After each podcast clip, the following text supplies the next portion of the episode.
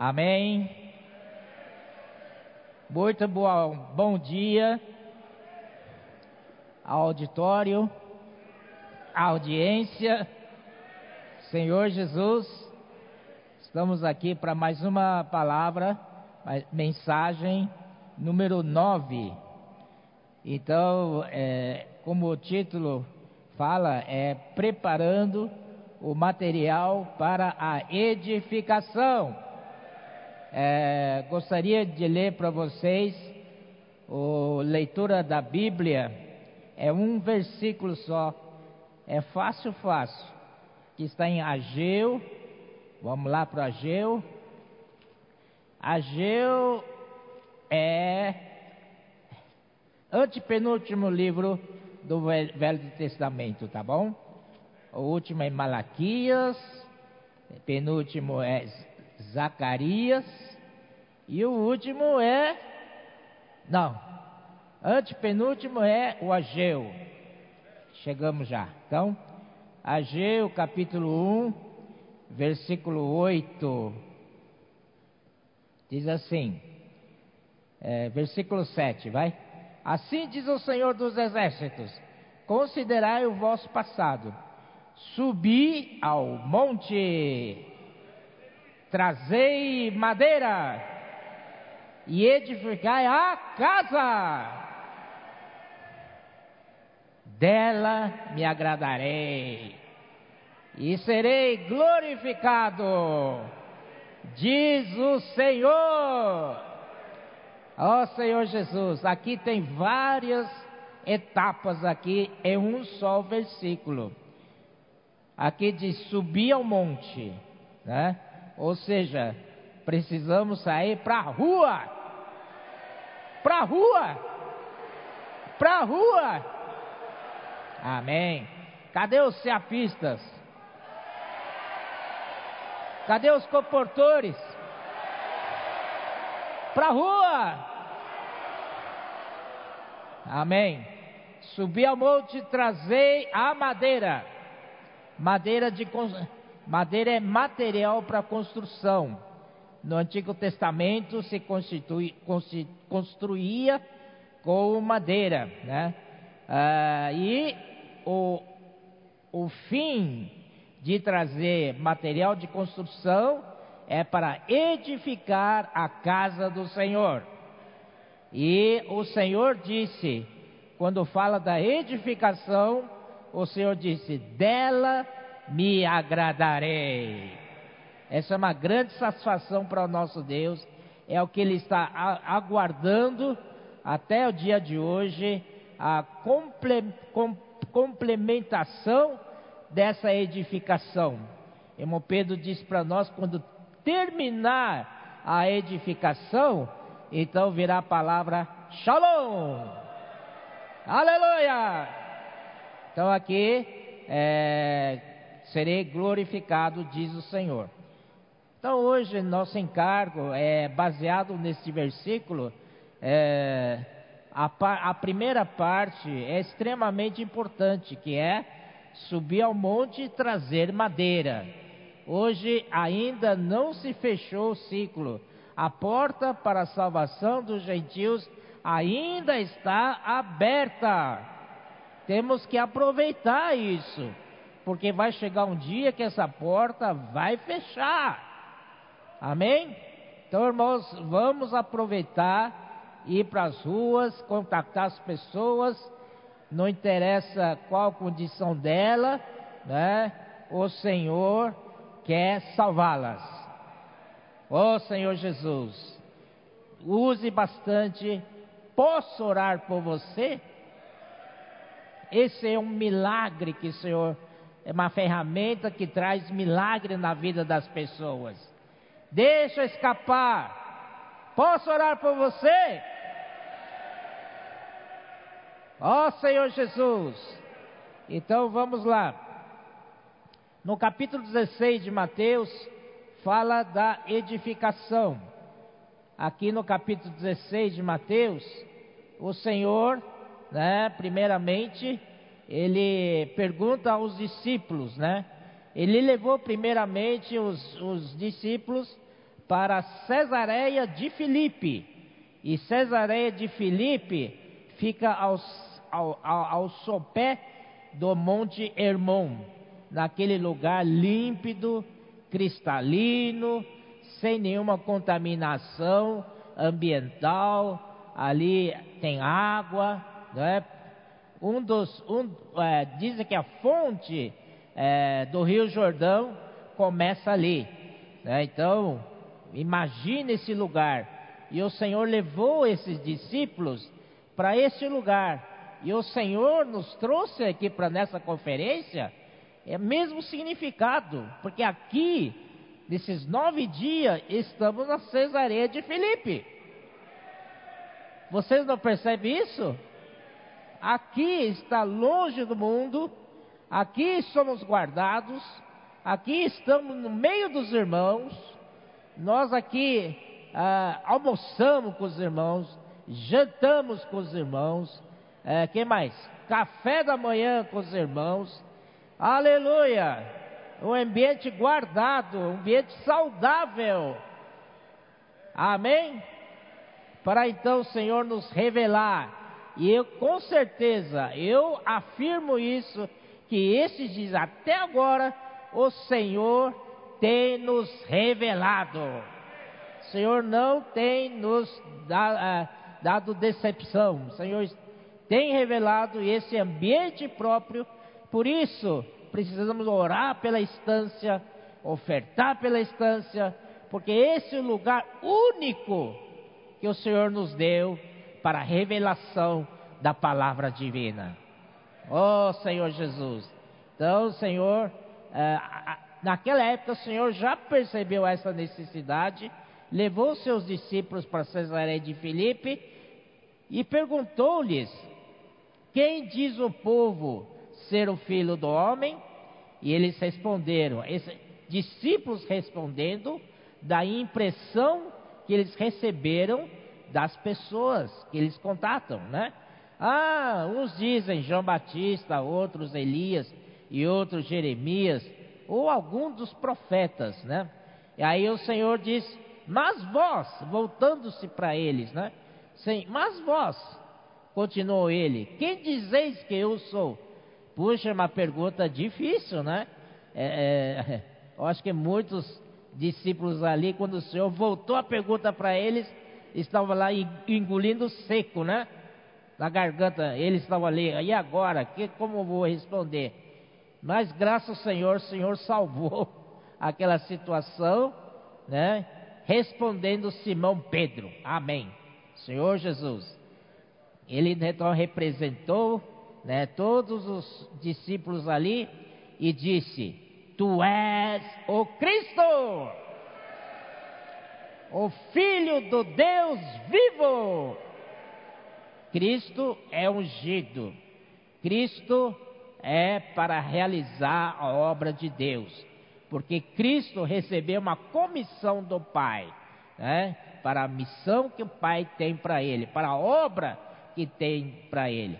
Mas o Filho do Deus vivo significa que ele realiza essas obras de Deus na vida, na vida divina. Graças ao Senhor. A vida né, é importante para realizarmos a obra do Senhor. Não da nossa capacidade própria, não o que achamos que podemos fazer, mas dependemos desta vida de Deus. Senhor Jesus. Aí o Jesus respondeu: Bem-aventurado és Simão Barjonas. Barjonas significa filho de Jonas. Simão Barjonas, né? É, o pai dele se chamava Jonas. Era o pai que pai natural, pai da carne que o gerou, porque não foi carne e sangue quem te revelaram. Então o Senhor fez questão de frisar que não foi carne e sangue, ou seja, não foi seu pai em carne, seu pai da, é, é, carnal, né, que te revelou, mas meu pai que está nos céus. Aleluia. Então, aqui é uma importante revelação que o próprio Deus, próprio Pai, revelou com respeito ao Filho. Amém? Então, irmãos, é, aqui mostra para nós, Deus tem um mistério. Amém? Deus tem um mistério. E quem é o mistério de Deus? Está fraco, não vê. Mistério de Deus é Cristo. Naquela época, né? Ah, onde você vai encontrar com Deus? Com Cristo. Cristo em pessoa. Deus estava nele. Quem encontrava Jesus, encontrava com Deus. Então, se você quer saber quem é Deus, onde está Deus, então você tem que ir para Cristo. Amém? Cristo revela tudo que Deus é, porque Ele e o Pai são um. Aleluia. Depois, uh, eh, 18, aí Senhor, né? Pedro então fez a primeira revelação, apenas uma parte da revelação. Existe outra parte, outra metade da revelação. Aí completa, né? A, a, a grande, o grande mistério, né?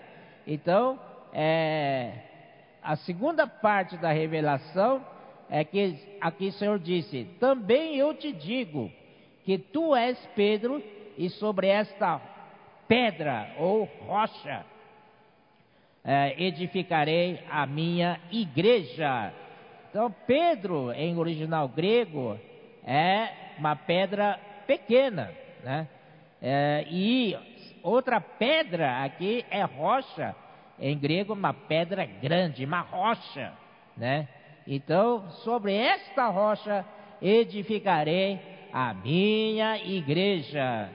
Então, irmãos, é a primeira vez em todo o Velho Testamento, em todo o Novo, Novo Testamento, a primeira vez que a igreja foi mencionado.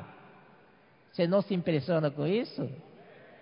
É a primeira vez que a igreja, o termo da igreja aparece no Novo Testamento, né?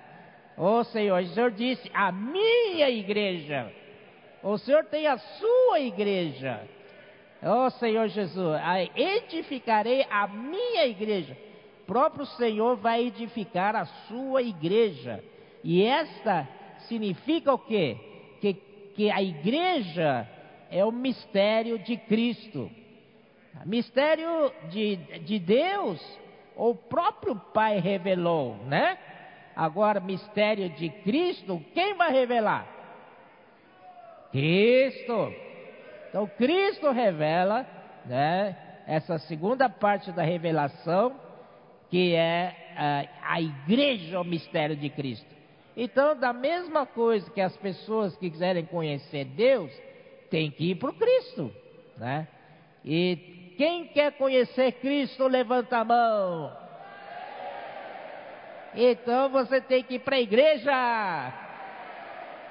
Não só né, esse material tudo solto, esparramado, mas é uma igreja edificada. Senhor Jesus, né? Então essa igreja edificada que Deus quer. Quando a igreja é edificada, as portas do as portas do Hades não prevalecerão contra ela. Amém? Senhor Jesus. Isso significa que no processo de edificação, o Satanás, né, as portas do, do Hades, ainda pode é, nos atrapalhar. Amém? Ainda pode, porque ainda não estamos totalmente é, edificados, então ainda damos brecha a atuação do inimigo na nossa carne, na nossa vida da alma. Ainda damos né, terreno para ele. Mas um dia, irmãos, nós vamos crescer em vida. Queira você ou não queira. Você está na vida da igreja, é para crescer em vida, não é negar sua vida da alma, tirar todas aquelas coisas que o Pedro mencionou ontem, né? Que são coisas da carne, é ódio, é, é o quê? Né? É discórdia, é ciúmes, é inveja, é inimizades, e vai, babá, todas essas coisas estão dentro de nós. Precisamos vencer isso. Quando nós vencemos isso, é a igreja edificada. Então é importante, amados irmãos, amadas irmãs, que nós estamos já no crepúsculo dessa era. Vamos fazer forcinha para o Senhor trabalhar em nós. E uma, no, na, no último live que no, é no último live que Pedro fez com, uh, com PAC, com o SEAP também, nós estávamos lá, e me surpreendeu, né? Ele diz assim, Deus quer resultado. Puxa, quando ele falou resultado, pronto, pronto. Ele quer cobrar relatórios, né? Ele quer, né? É, quantas pessoas você salvou hoje? Quantos livros você distribuiu? Não é? que é relatório. Né? Mas, surpreendentemente, graças ao Senhor pelo Espírito, né? Ele estava no Espírito. Ele diz assim: o resultado não é quanto que você fez para Deus. O resultado, presta atenção. O resultado é quanto Deus pode trabalhar em você.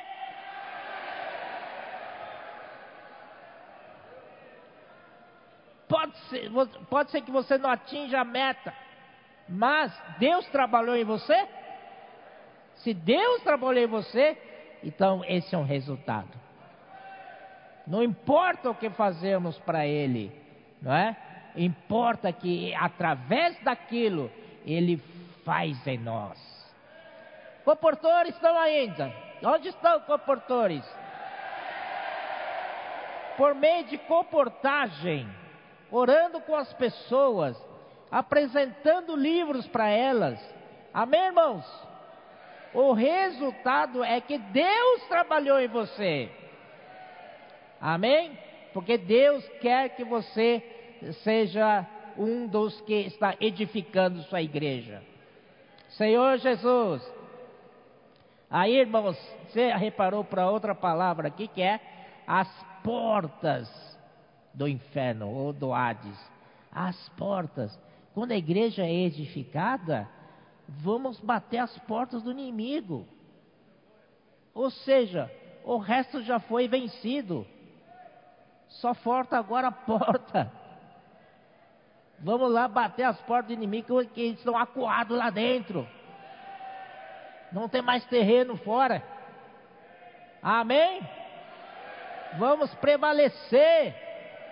Somente assim a edificação da igreja vai vencer finalmente as portas do Hades. Oh Senhor Jesus. Aí, Senhor, é, vou, vou, pular essa parte, senão, né? É, mas aqui no capítulo 16 há uma sequência, né? É, versículo 19 diz: Dar-te-ei as chaves do reino dos céus, o que atares na terra terá sido atado nos céus. Essa palavra atados ou amarrados é melhor do que ligar, tá? Porque ligar você pode confundir isso. É atar na terra o que será atado nos céus, e desatar que na terra o que terá sido desatado nos céus. Amém? Então, irmãos, os céus, na verdade, que comanda. Céus já sabe o que tem que atar e o que tem que desatar. Mas Deus depende da igreja, né, para dar uma ordem para o céu. Tá bom, pode vir. Pode acionar esse botão aí. Aí vai lá, ata. Atar o quê? Atar o inimigo. Amarrar as obras do inferno. Né? E o que, que é desatar?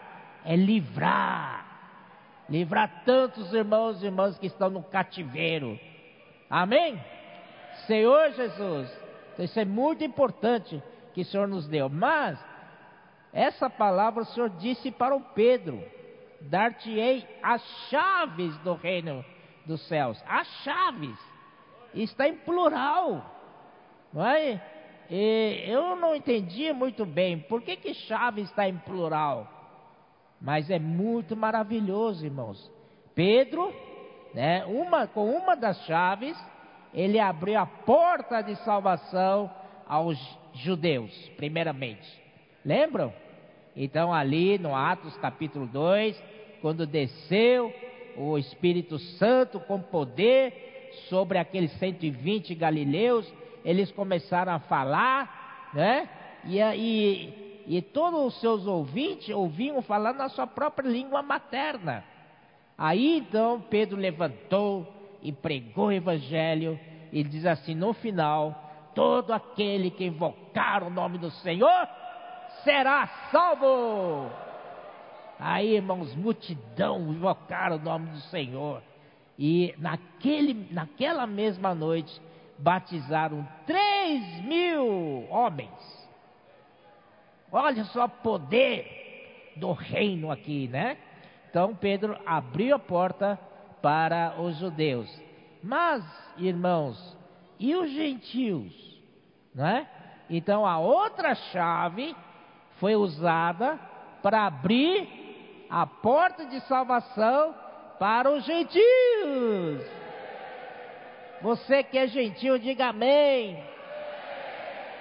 Ó oh, Senhor Jesus, abriu a porta de salvação para os gentios. E nesta abertura, todos nós entramos. Senhor Jesus, estamos aqui.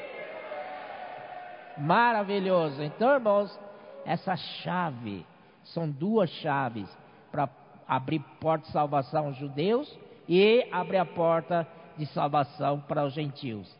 Por isso, irmãos, Pedro, quando ele abriu a porta de salvação para os judeus, o Senhor não podia começar com outra pessoa para abrir a porta uh, de salvação para os gentios. Tem que usar o mesmo. Não, tinha que usar o Pedro. Apesar de que Pedro era, era um judeu, apesar de convertido, era crente, mas era um judeuzão, né? Ó Senhor Jesus. Mas o Senhor fez, usou ele para abrir a porta dos judeus, ele também foi usado para abrir a porta dos é, gentios. Depois a gente vê, isso é muito, é muito interessante, ok? Lá pra, quando abrir a porta do, do, dos, dos gentios. Ó oh, Senhor, e aí irmãos, aí o Senhor começa a falar assim: desde esse tempo começou Jesus Cristo a mostrar a seus discípulos que lhe era necessário seguir para Jerusalém e sofrer muitas coisas dos anciãos, dos principais sacerdotes e dos escribas, ser morto e ressuscitado no terceiro dia. Então, para isso acontecer, que é edificar a igreja, abrir a porta de salvação para os judeus, abrir a porta para a salvação do, dos gentios, o próprio Senhor tinha que passar uh, por uma etapa para que isso, tudo isso seja possível. Então o Senhor disse que é necessário que ele seguisse para Jerusalém e sofrer muitas coisas dos anciãos, dos principais sacerdotes e dos escribas, ser morto mas todo mundo, Pedro, por exemplo, viu só a parte de ser morto. Pedro acho que não entendeu, acho que nunca ouviu falar da ressurreição.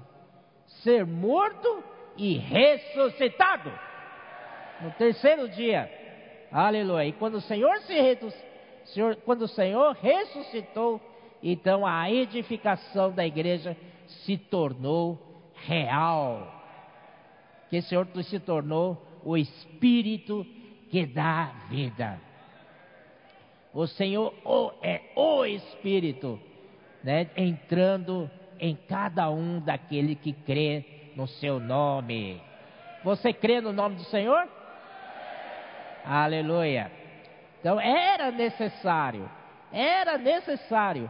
Mas o Pedro, coitado, não entendia nada, né? Ou começou a reprovar o Senhor. Não, isso não vai acontecer. Como é que você diz uma coisa dessa? E na mesma hora, o mesmo Pedro que foi usado por Deus Pai para revelar é, o Cristo como mistério de Deus, esse mesmo Pedro, ele foi usado por Satanás. Como é que pode? No mesmo capítulo, não é? Você não acha engraçado isso? Pois é, irmãos, ele é o nosso maior representante. Nós somos assim de um, de um momento ah, inspirado por Deus, aleluia, tal. De manhã, acho que você leu o alimento diário, ficou cheio de espírito, ficou empolgado e tal, você falou por Deus. Aí, meio-dia tal, você encontrou uma situação, esqueceu de viver no espírito. E a que saiu são suas próprias palavras. Você foi usado por Satanás. Essa é a nossa dificuldade. Precisamos de ajuste, não? Ó oh, Senhor Jesus. Então, arreda aí Satanás, né?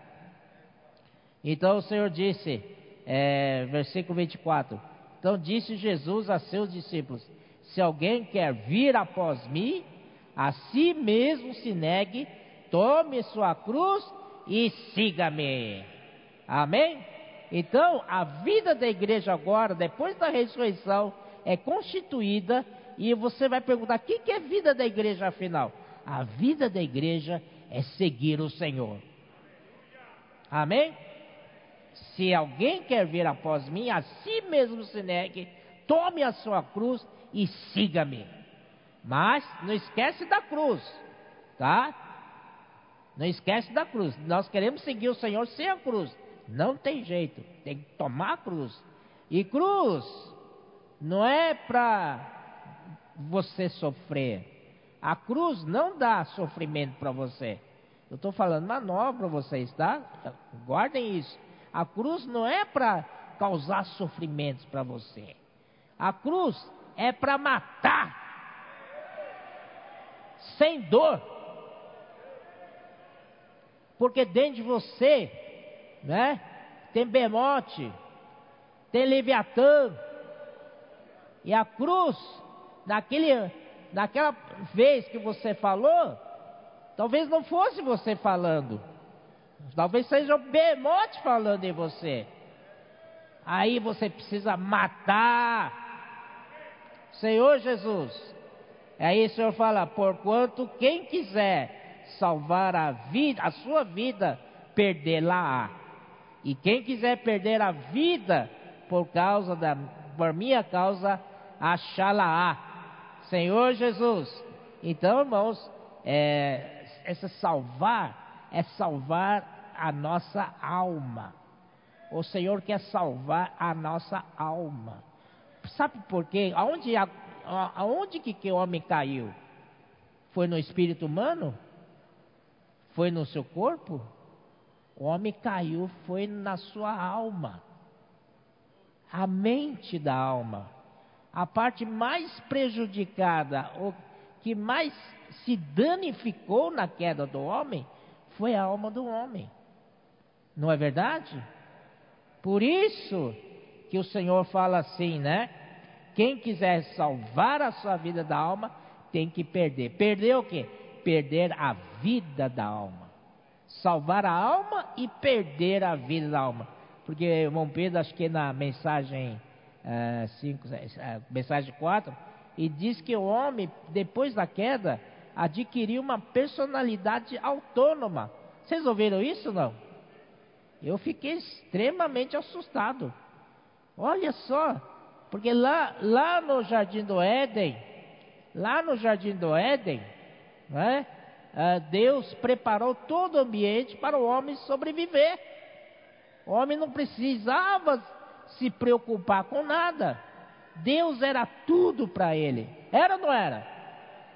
Não é? Tinha árvores que davam fruto agradável à vista, bom para alimento. Tinha tudo ali. Mas, irmãos, o homem, depois que com a, a Eva, né? A Eva é, foi conversar, quer dizer, a Eva não foi conversar com a serpente.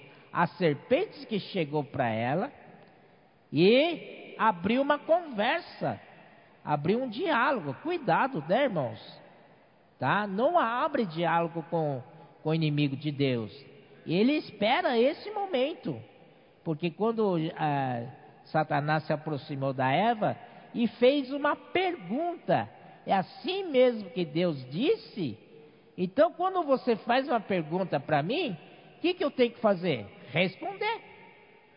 Pronto, se eu respondo, pronto, está, está instalado uma conversa, não é? Oh Senhor Jesus! Por isso que nós precisamos fechar as portas para o inimigo. E onde ele atua principalmente? Na nossa mente. Essa, essa cachola aqui, ó. Na nossa mente. O homem caiu na mente. A, a Eva caiu na mente foi a parte mais danificada do homem e também é a parte mais difícil de ser salva. O espírito humano está, foi amortecido, mas Deus é, rapidamente pode restaurar esse espírito, não é verdade? Só invocar o nome do Senhor, pronto, estou salvo no meu espírito. E o corpo também não é tanto problema. Por quê? Porque quando o Senhor vier, Ele prometeu que nos daria um corpo novo, um corpo ressurreto, um corpo de glória, né? Sem defeitos, né? Sem. Uh, hoje em dia, meu, estamos cheios de defeitos, nós estamos sujeitos a doenças, não é? E tantos nossos queridos irmãos faleceram por causa do corpo que é fraco. Mas, irmãos, Deus deu uma promessa maravilhosa. E eu espero, eu espero, né, ansiosamente por esse dia. Que o Senhor troque meu corpo. Não piscar de olho pronto. Aleluia! Amém! Então o corpo não é problema para Deus também. Mas o problema para Deus é a mente, a nossa alma. Deus vai deixar a alma de fora? O Senhor vai salvar o espírito, vai salvar o corpo e vai deixar a alma de fora? Pode não? Não, ele quer salvar a alma também. Ele quer salvar, salvar todas as tripas, todas as três partes do homem, totalmente salvo. Senhor Jesus, por isso que o Senhor trabalha mais é na nossa alma. Amém? Principalmente na nossa mente. O que, que nós temos que fazer? Colocar nossa mente no Espírito. Amém? Porque a mente posta no, na carne dá para morte. A mente posta na carne dá para morte. É certeza, é certeiro. Não duvide, não. Ah, deixa eu experimentar. Não experimente. Mente na carne é morte. Morte espiritual. Você morre. Mas mente no espírito é vida, é paz. Oh, Senhor Jesus. É isso que o Senhor está fazendo conosco a trajetória. E no fim do capítulo 16, quando o Senhor edificar a igreja, quando salvar a nossa alma, quando isso, essa etapa for for feita, então aí aparece o que? A manifestação do reino dos céus, que está aqui no capítulo 17 de Mateus, maravilhoso, né? Esses dias, irmão Pedro contando para nós toda aquela cena lá. Oh Senhor, falei assim, Senhor, eu quero, eu quero estar tá aí, Senhor. Senhor Jesus, mas naquela, nessa transfiguração, nesse alto monte, o Senhor levou só três discípulos, os principais, né? E o resto não foi. O resto não teve esse privilégio de participar. Mas graças ao Senhor, irmãos, a era mudou. Está escrito na Bíblia hoje. Então isso abriu para todos nós. Amém não? Essa glorificação ficou para nós também. Senhor Jesus. Bom, é, hum. Então, irmãos, ah, dando essa introdução, o Senhor, né, ah, teve o um encargo, né? Porque ele é, precisava. O que, que ele precisa? Ele é rei do reino dos céus. Né? Ele é rei, sem dúvida. Mas ele precisa de pessoas para compor o seu reino. Porque até então esse, essas pessoas estão debaixo do império das trevas. No império das trevas é regido por Satanás. Né? E sabendo que Satanás, ele só vem para roubar, matar e destruir. Edificar, ele não sabe. Amar, ele não sabe. Não é verdade? Ele só sabe roubar, matar e destruir. Portanto, irmãos, o que, que o Senhor faz? O mundo inteiro jaz no maligno. Todos estão desconectados com Deus até então. Então, o que o Senhor tem que fazer? Ah, é conectar novamente essas pessoas que estavam conectadas com Deus. Com a queda, se desconectou. Então, no livro de Gênesis, nós vemos que ah, com, com, ah, com como é que é? Des, desconexão de Deus, o mundo tornou-se um caos. Desordem apareceu, confusão. Aí no mundo, quem vai pregar o evangelho sabe, é uma confusão, um caos instalado. Senhor Jesus, não é verdade? Então, esse é o resultado ah, da queda do homem. Então, o que, que, que, que o Senhor Jesus tem que fazer? Reconectar de novo essas pessoas a Deus.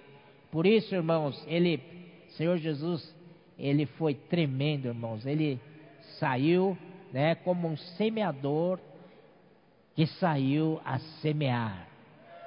Ele levou uh, a semente da vida, a semente do reino Amém? E semeou nos corações das pessoas. Ele mesmo fala lá em capítulo 13, na parábola semeador, que existe quatro situações ali, né? Só um, três mais ou menos negativo e o quarto é positivo, porque é um bom coração, a boa é uma boa terra onde semente cai, né? E germina e cresce e dá fruto. A 30, a 60, por, a, a 100 por um. Ó Senhor Jesus. Mas não se preocupe com as três as situações primeiras, que o Senhor pode restaurar também, né? Primeiro é, é, é caiu à beira do caminho, que é uma terra dura, pisada. Que, que qual a solução para isso? É afofar a terra é tornar a terra mais solta. Aí essa, essa semente penetra, pronto, né? Outra situação é caiu na, na, na, no solo pedregoso. Tinha pouca terra e pouca umidade, não cresce. O que, que tem que fazer? Tirar as pedras, remover as pedras do coração, para que fique só terra, não é? Aí é outra solução. E depois que caiu no espinho, foi sufocado pelo espinho, e aí, puxa, não tem mais solução? Tem sim. Você vai lá e corta os pinhos fora. Não é? Aí cresce. Então, irmãos, no Senhor, tudo se dá um jeito. Só que não é salvo porque não quer. Amém? É, depende de nós. Então, o Senhor saiu, né? Ah, ah, como semeador a semear e tirar as pessoas em Colossenses 1,13, nós sabemos que Ele nos transportou do império das trevas para o reino do Filho do seu amor. Nós estávamos no reino das trevas e o Senhor nos transportou para o reino do Filho do seu amor. Mas agora, irmãos, Senhor então usa todos nós, como igreja, para ir para as ruas, trazer mais material para edificação. Oh Senhor Jesus. Mas enquanto isso, queria mostrar para vocês é, como o Senhor, ele estava tão focado em ganhar as pessoas, tão focado em preparar, em busca do material para a construção, que irmãos, é impressionante o viver dele, né? Vamos ver, é, Mateus 8, 20.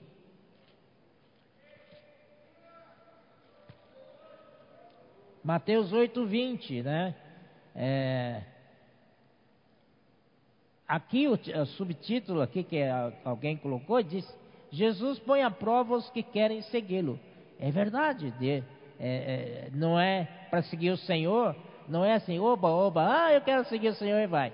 Tem, né? Você tem que uh, pensar direito, né?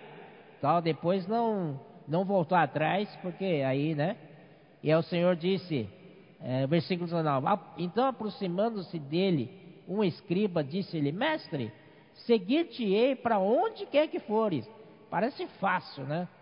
Dizer isso, né? Porque, mas Jesus lhe respondeu: As raposas têm seus covis, as aves do céu seus ninhos. Mas o filho do homem não tem onde reclinar a cabeça. Você quer essa vida? Diga aí, Seapistas. Comportores. Amém. O Senhor, não é que ele não tinha dinheiro para comprar uma casa, ou não tinha dinheiro para comprar uma cama. Irmãos, é que não dá tempo. O Senhor vivia tão ocupado com as pessoas, as pessoas grudavam nele. Amém? É, depois vamos ver. Ah, Marcos 1,37. Vamos para Marcos 1,37.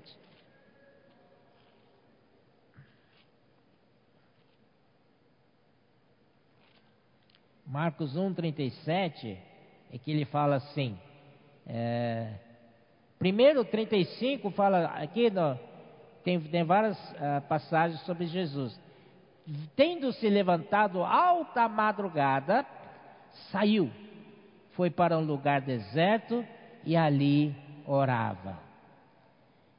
Procuravam no diligente Simão e os que com ele estavam. Tendo-o encontrado, lhe disseram: todos te buscam. O Senhor não tinha sossego. O Senhor, ah, para ganhar as pessoas para o reino de Deus, ele trabalhava, trabalhava freneticamente. Não tinha tempo para ele. Você está disposto ou não? Ó oh, Senhor Jesus. E disseram, todos te buscam. Senhor Jesus disse, ah, aí é, 38 diz: Jesus, porém, lhes disse: Vamos a outro lado, outros lugares. Senhor, não parava um minuto. Acabou de encontrar essas pessoas que buscam Ele, ele já disse para o discípulo: Vamos para o outro lado. Há povoações vizinhas, a fim de que eu pregue também ali. A última frase tremenda: Pois para isso é que eu vim. Repita comigo: é para isso é que eu vim. Senhor Jesus. Comportou? Posso orar por você? Apresentar livro para eles? É para isso é que eu vim. Amém? Ó oh, Senhor Jesus. Então foi para toda a Galiléia, pregando nas sinagogas deles, expelindo os demônios. Né? Então,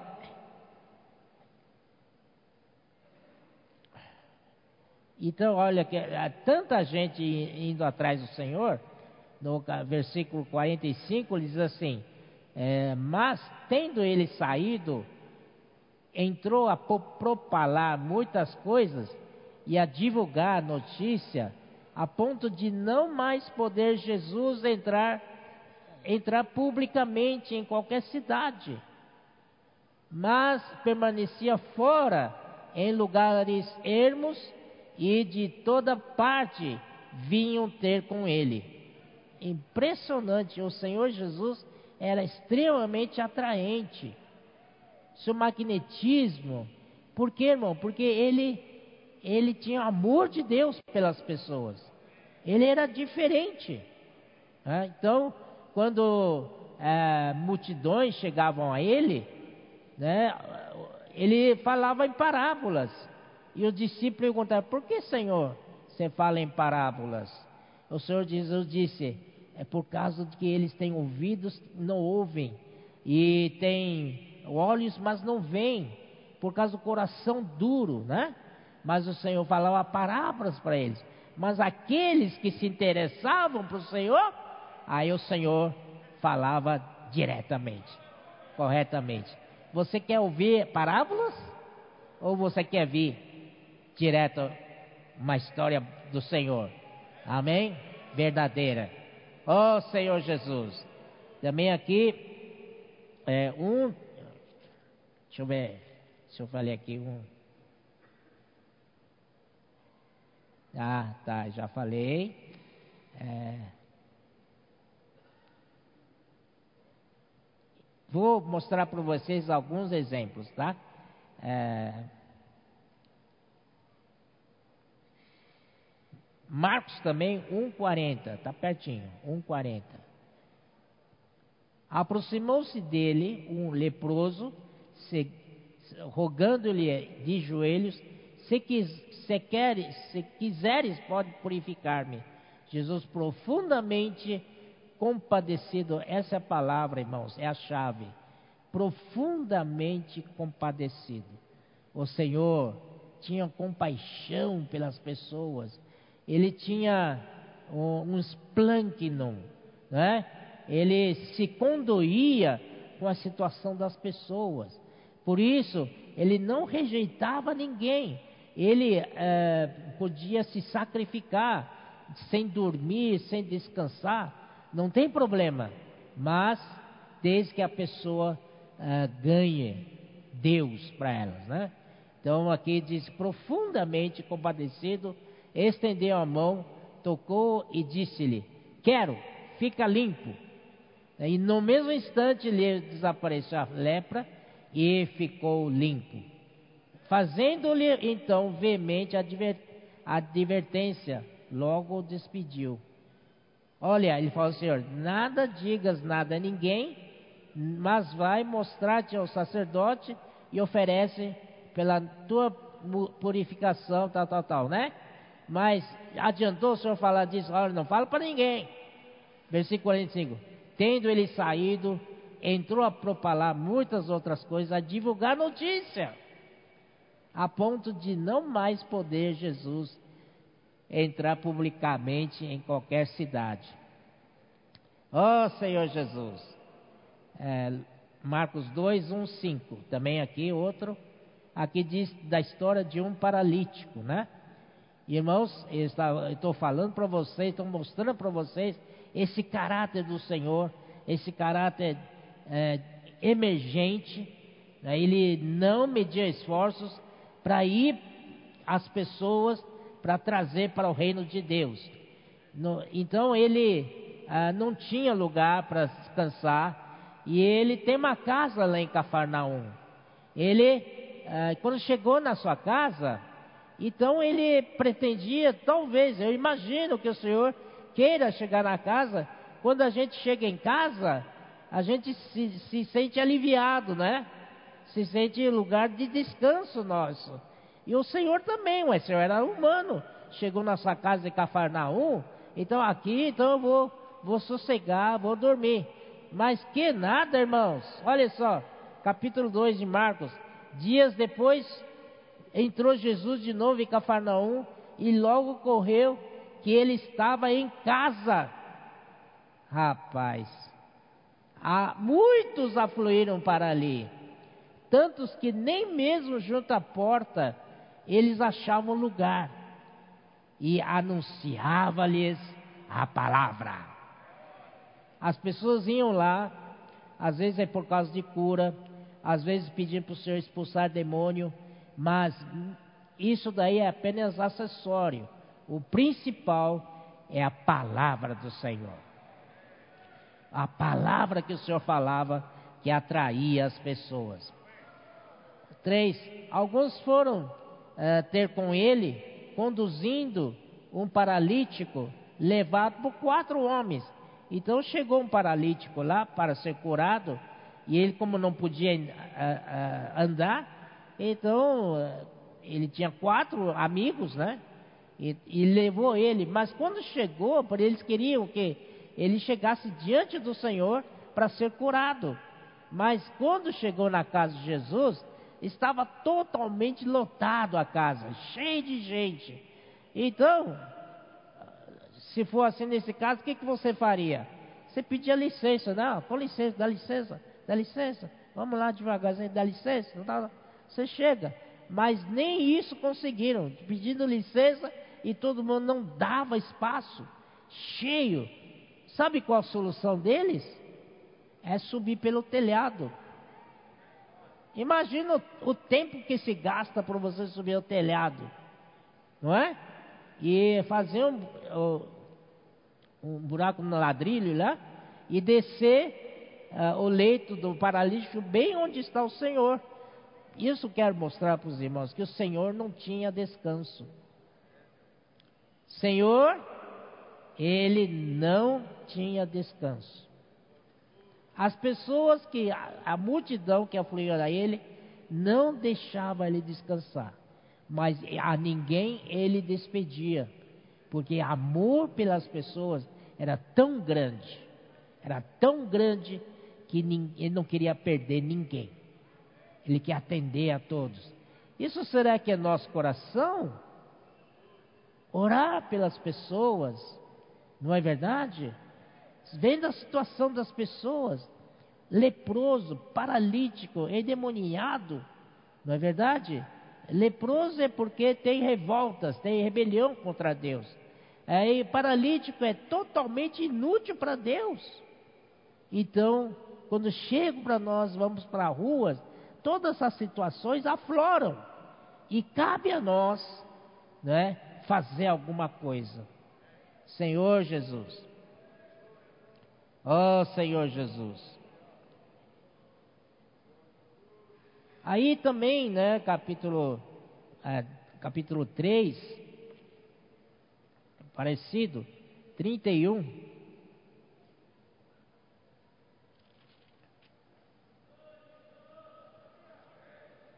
Nisto chegaram sua mãe, seus irmãos, e tendo ficado do lado de fora, mandaram chamá-lo. Por que, que ficaram do lado de fora? Porque lá de dentro não cabe mais ninguém. Muita gente estava assentado ao redor dele, na sua casa e lhe disseram: Olha, tua mãe, teus irmãos e irmãs estão lá fora, à tua procura. Então, como Senhor, olha só a resposta do Senhor. Não porque ele não gostava da família, não é nada disso, mas principalmente o Senhor estava focado em pregar o Evangelho, em, em agradar o Senhor. Então, quando nós saímos para servir o Senhor, temos que agradar o Senhor em primeiro lugar. Amém? Às vezes em sacrifício da família. Amém, irmãos? Tem que colocar o Senhor em primeiro lugar. Então, a pregação do Evangelho é em primeiro lugar. O Senhor estava falando, o Senhor não podia ser interrompido. E interromperam o Senhor, né? Aí o Senhor disse aquilo lá. Portanto, qualquer que fizer a vontade de meu Pai, esse é meu irmão, irmã e mãe. Aleluia. Então, irmãos, ah, vou mostrar para vocês outra passagem, que é isso vamos para Mateus capítulo 8. Tempo corre, meu. Puxa. Capítulo 8, versículo 24. Diz assim: E eis que sobreveio no mar uma grande tempestade, de sorte que, os, que o barco era varrido pelas ondas. Entretanto, Jesus dormia. que quero dizer com isso, irmãos? O Senhor, quando chegou na casa dele para descansar, não podia, porque afluíam gente para lá. Então, nem o lugar dele, ele podia dormir direito, não é verdade? Então, é, aqui mostra que o Senhor ficou cansado e dormiu no barco. E você consegue dormir no barco quando esse barco é varrido pela onda? E você consegue dormir nesse barco quando essa grande tempestade açoita sobre o barco? Eu acho que ninguém consegue dormir aqui, né? Mas o Senhor Jesus estava tão cansado, tão cansado, que ele dormia. Meu Deus do céu, que espírito do Senhor. E a gente não, né? Ah, eu quero o meu próprio travesseiro, meu próprio cobertor. Quando vou viajar, levo. O Senhor não tinha nada disso. Qualquer lugar que ele encontrava, ele descansava. E no barco, um barco com grande tempestade, né? Com onda grande, ele dormia, ele caiu ali, pum. Senhor Jesus. Quando, senhor, quando eu olhei esse lado, falei assim, Senhor Jesus. E eu ainda reclamo, né? Senhor Jesus, né? Muito bom. Aí, ah, e outra coisa, é,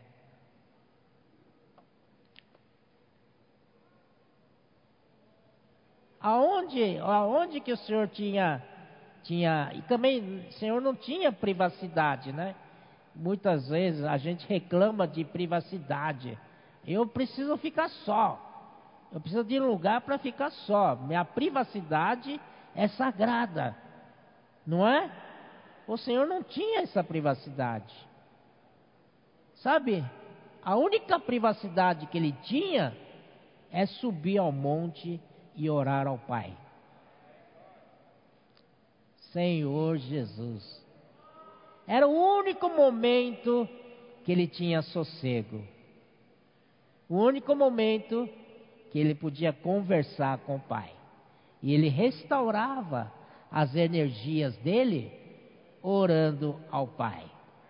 Não é maravilhoso, irmãos?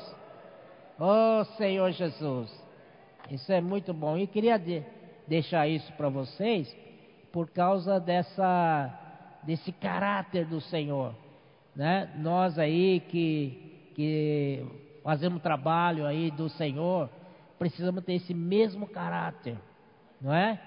De uh, se a situação aperta, a gente não tem problema, a gente se sacrifica, mas o reino de Deus vai em frente, vai, vai ganhar com isso. Eu me sacrifico, mas o reino de Deus vai ganhar com isso. Não é verdade? A pregação do Evangelho é, é principal, é extremamente importante na nossa vida. Amém, irmãos? Assim foi o Senhor. Ele saiu, né, para semear semente e ele contatava todas as pessoas, não deixava ninguém. Então aqui, uh, mais irmãos, o Senhor se sentiu que era sozinho para fazer essa tarefa. Ele precisava de ajuda. Por isso que em Mateus capítulo 9, né, versículo 37, 38, o Senhor falou assim: Então se dirigiu aos seus discípulos, a seara, na verdade, é grande. É, é ou não é? Né? É grande não é? Quando você sai para a rua, a seara não é grande? E outra coisa, é, os, mas os trabalhadores são poucos. Trabalhadores são poucos ou não é poucos? Não é? Então, fazer uma chamada para o SEAP, tá? Olha, se você foi tocado por essa esse caráter emergencial do Senhor pelo Evangelho, vá para o SEAP. Procure o SEAP mais próximo da sua casa. Você vai ver, você vai adquirir esse desespero do Senhor pelos pecadores. Oh Senhor Jesus. Olha, o Senhor diz assim: é a seara, na verdade, rogai ao Senhor da seara que mande trabalhadores para a sua seara. Mas trabalhadores são poucos. Você roga pelos trabalhadores, Deus Pai vai dizer: é você que vou mandar, não tem outro, não é? Então no capítulo 10, chamou os doze, os próprios discípulos do Senhor, e depois chamou-os de, é, de apóstolos para pregar o Evangelho. Ainda no versículo 35 do capítulo 9, olha só: e percorria Jesus todas as cidades e povoados. Olha a disposição do Senhor. Ele não mede esforços. Ele queria percorrer todas as cidades e povoados. Na, na, na nossa época, né, os tem Uber, né?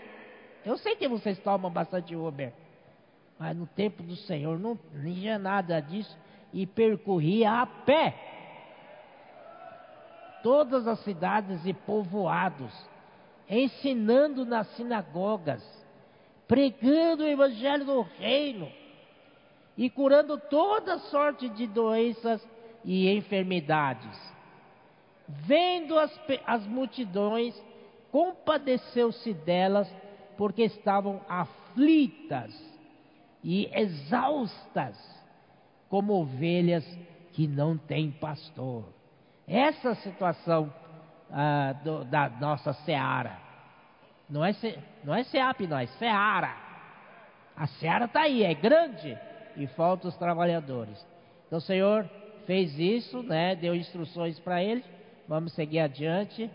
É, depois também em, em Lucas capítulo 10. Vamos para Lucas. Oh Senhor Jesus, capítulo 10 de Lucas, o Senhor então envia mais 70. Depois disto, o Senhor designou outros 70 e os enviou de dois em dois para que precedessem em cada cidade e lugar aonde ele estava para ir. Entendeu? Que o Senhor manda esses 70 ir na frente do Senhor, de dois em dois. E o Senhor ia atrás, depois o Senhor ia lá, né? De, em, é, cada cidade, lugar onde ele estava para ir. Então aí é, também fez essa mesma advertência. A seara é grande, mas os trabalhadores são poucos. Rogai, pois, ao Senhor da seara, que mande trabalhadores para a sua seara. Ide, eu vos mando, eu vos envio como cordeiros para o meio do lobo. Que isso? Vocês têm encontrado lobos na rua? Sim, né? Aleluia. Estamos sujeitos a isso. Esse lobo aí, irmão, pode ser um fiscal, um segurança, não é verdade? Mas vamos desistir por causa disso? Não. Mesmo, mesmo que formos pegos por eles, não se importa o que você tem que falar. O Senhor vai falar por você. O Senhor vai colocar palavras na sua boca. Amém? Oh Senhor Jesus.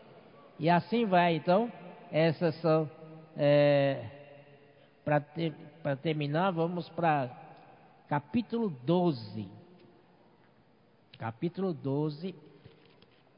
Até então o Senhor estava na carne, né? não veio ainda sua morte e ressurreição.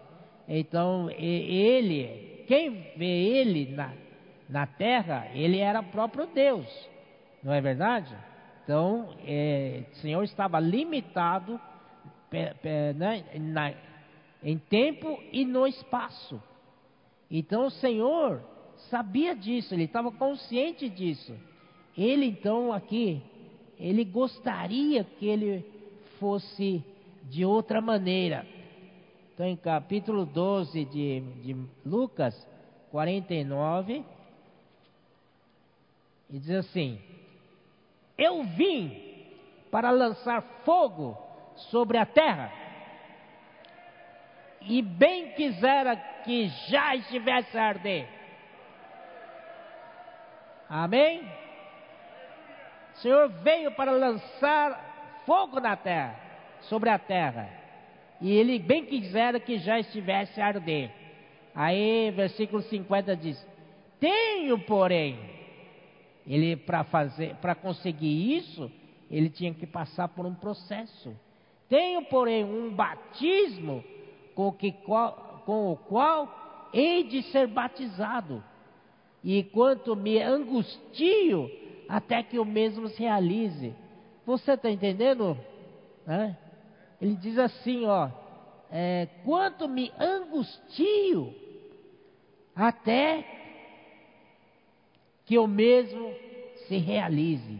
O Senhor falando antes da sua morte, isso, imagina a angústia do Senhor é que ele não conseguia fazer mais quando estava na carne andando aqui na terra. Ele era limitado, mesmo chamando doze, mesmo convocando setenta, ainda era limitado, porque esse ar é muito, muito grande, não é? Então, irmãos, aqui que está, o Senhor precisa ser batizado, e esse batismo que ele se refere é sua morte e ressurreição. Quando ele morre, ele ao terceiro dia ressuscita, ele então se tornou o Espírito, e aí, como Espírito, quando invocamos, ó Senhor Jesus, cremos no Seu nome, nós somos salvos. Aí aconteceu lá em Atos capítulo 2, quando abriu a porta dos, dos judeus, na mesma noite, 3 mil batizados. E um pouco depois, alguns dias depois, 5 mil batizados. Aí, rapaz, aí a força vem. Essa força do Evangelho. Agora, trazendo para nós aqui, nós já temos Espírito. Já coisa já andou muito. Desde o tempo de Jesus para cá. Nós somos aqueles que têm o Espírito que dá vida. E o Senhor nos dirige no nosso espírito. E hoje podemos pregar o Evangelho no espírito, para trazer esse material para edificação da casa de Deus. Amém? Jesus é o Senhor.